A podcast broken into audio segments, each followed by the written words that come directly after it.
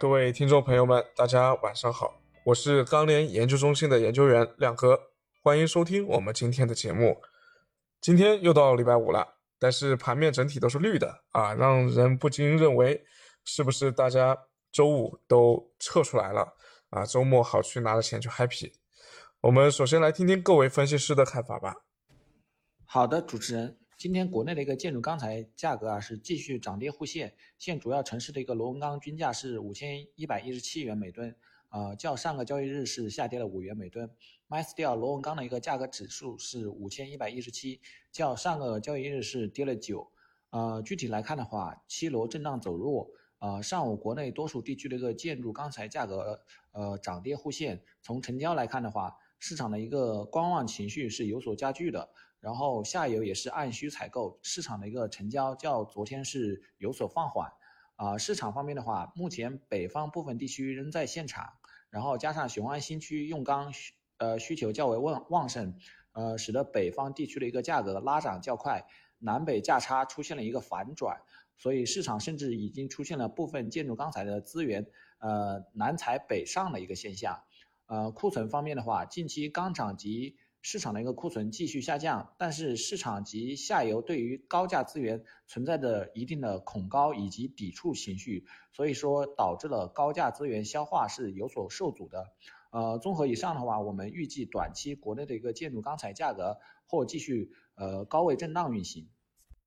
谢谢曾亮，我们再来看看热轧市场的情况，有请热轧分析师张一鸣。好的，主持人。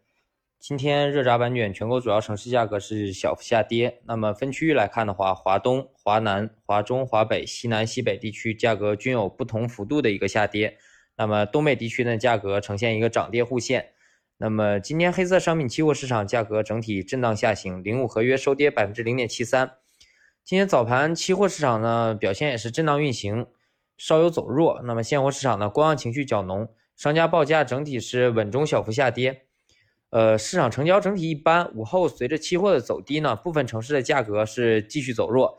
那么由于前期的价格持续走高，那么下游的用户接受程度比较高，采购呢比较谨慎，所以市场成交呢也是很难有一个持续性的释放。那么但是到目前为止这个价位呢，终端也是不得不释放一一小部分采购需求吧。但是这个时候对终端比较难受。那么受期盘的整个调调整的影响。现货市场呢走势是趋弱的，不过目前市场库存仍在持续下降，商家出货的压力呢也不大，加上整体有一个成本支撑的一个情况，我们昨天也说了，那么价格下调的空间呢可能比较有限。综合来看的话，预计下周日轧板卷整体或将还是一个震荡运行的状态。好的，看来对于下周成品材市场的这个预期都是高位震荡。那么原料市场怎么看呢？我们有请铁矿石分析师张晶晶。嗯，好的，主持人。本周铁矿的价格依然是一个震荡的走势，价格跟上周比是有小幅的上涨。那么我们来看看下周的情况。首先，供应方面，澳洲那边的发运受到了飓风还有热带气旋的影响，所以估计是会有一个比较明显的减量。那因为前几期的发运也比较高，所以根据船期船期去推算到港，估计到港还是会有一个比较明显的增量。